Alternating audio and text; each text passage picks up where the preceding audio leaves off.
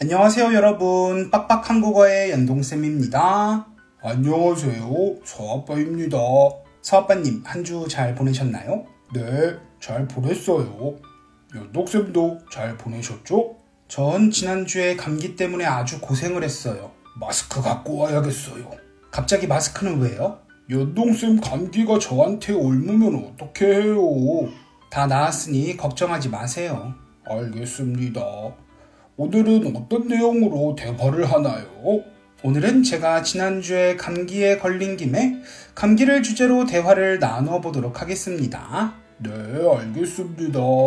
그럼 漂泊 한유니 워더 한유 실지에 175회를 시작해 보도록 하겠습니다.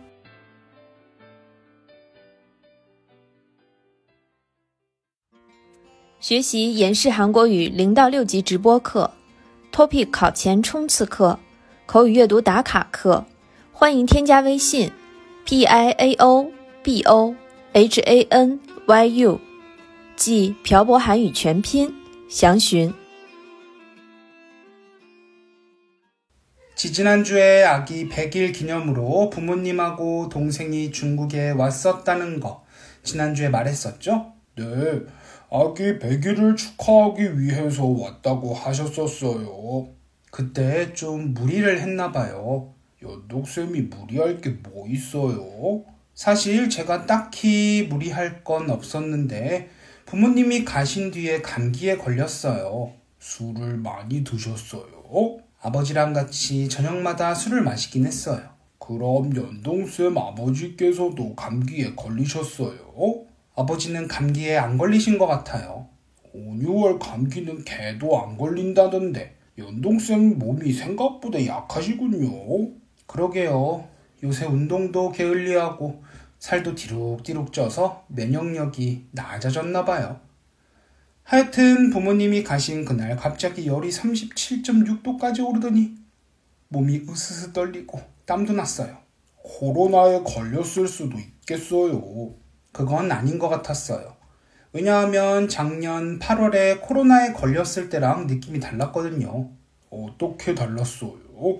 코로나에 걸렸을 때는 열이 막 38도 이상까지 올라갔었는데 이번 감기는 그렇지는 않았거든요.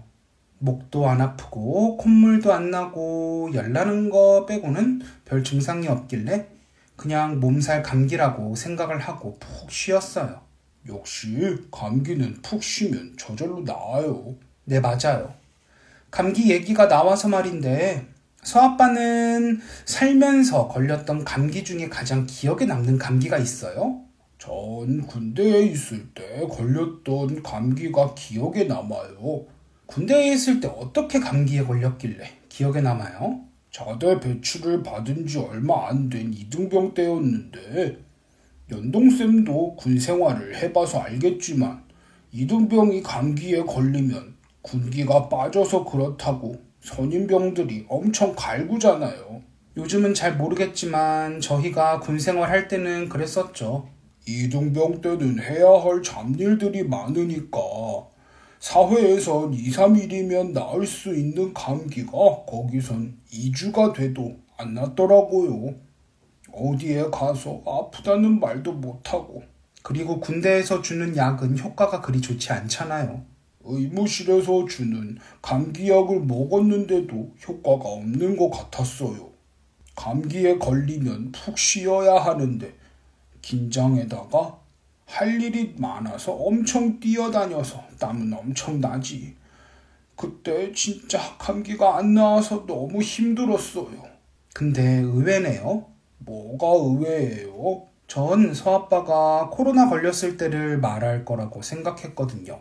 코로나는 논외 아니었어요. 근데 전 코로나 걸렸을 때도 그렇게 심하지 않긴 했는데 연동쌤도 기억에 남는 감기가 있어요? 저도 사실 코로나보다 더 심하게 걸렸었던 감기가 있긴 있었어요. 언제였어요? 연동쌤도 군대 있을 때예요? 아니요.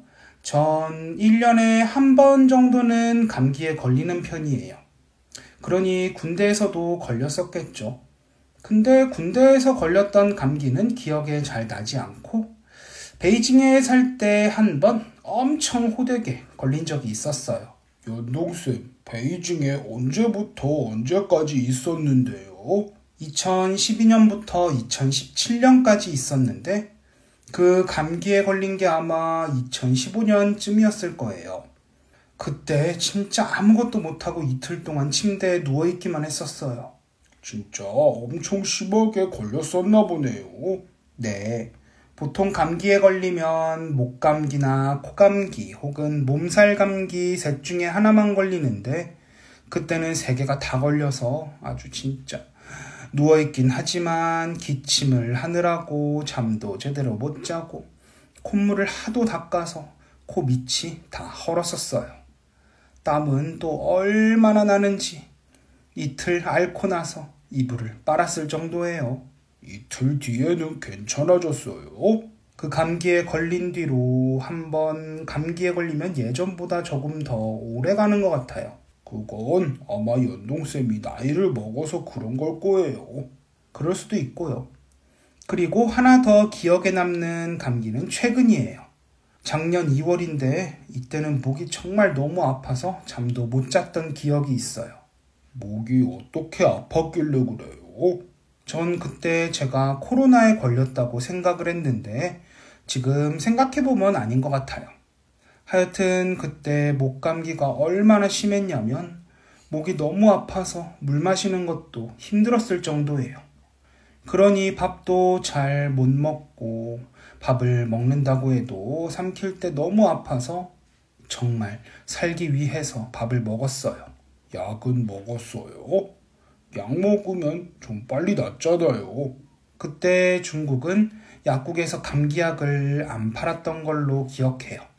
그리고 어딜 가나 전부 다 건강 QR코드를 스캔해서 보여줘야 했기 때문에 어디 가지도 못하고 진짜 일주일 내내 집에 있었어요. 그럼 이번 감기는 어땠어요? 이번 감기는 진짜 별거 아니었어요. 그냥 땀 좀 나고 지나갔어요. 근데 중요한 건 제가 다 낫고 나니 아이가 아프고 아이가 다 나으니 와이프가 아프더라고요. 아이가 있는 집에선 감기도 조심해서 걸려야 해요. 오늘은 서아빠와 저의 감기에 대한 추억에 대해 대화를 나눠봤습니다. 물론 다 지나간 일이지만 가장 기억에 남는 감기에 걸렸을 때를 다시 생각해보면 정말 끔찍해요. 감기가 가장 걸리기 쉽기도 하지만 낫기도 빨리 낫는 병이지만 가장 위험한 병이기도 해요. 맞아요. 감기에 잘 걸리지 않도록 면역력을 키우는 게 중요할 것 같아요. 네. 그래서 이번에 감기에 걸린 뒤에 면역력을 높이기 위해서 매일 만 보씩 걷고 있어요. 꾸준히 열심히 하시길 바랄게요. 알겠습니다. 그럼 오늘 내용은 여기까지 해볼까요? 네, 연동쌤 고생 많으셨습니다. 네, 서아빠님도 고생 많으셨어요. 오늘은 서아빠와 저의 인생 중 가장 기억에 남는 감기에 대해서 이야기를 해봤습니다. 감기는 가장 흔한 병 중 하나입니다. 그래서 평생 감기에 한 번도 안 걸리는 사람은 없을 것 같네요. 여러분들은 감기에 자주 걸리시는 편인가요? 물론 여러분들도 기억에 남는 감기가 있으실 거라고 생각합니다. 오늘은 댓글에 여러분들의 인생 중 가장 기억에 남는 감기에 대해 남겨주세요. 그리고 여러분들이 듣고 싶으신 주제에 대해서도 남겨주시면 주제를 정할 때 적극 참고하도록 하겠습니다. 그럼 오늘 내용 맞춰보도록 할게요. 저는 빡빡 한국어의 연동쌤, 개권 소아빠였습니다. 들어주신 분들 감사합니다. 다음에 봐요. 안녕. 今天的文字版在微信公众号“漂泊韩语”上回复本期标题“感冒”获取。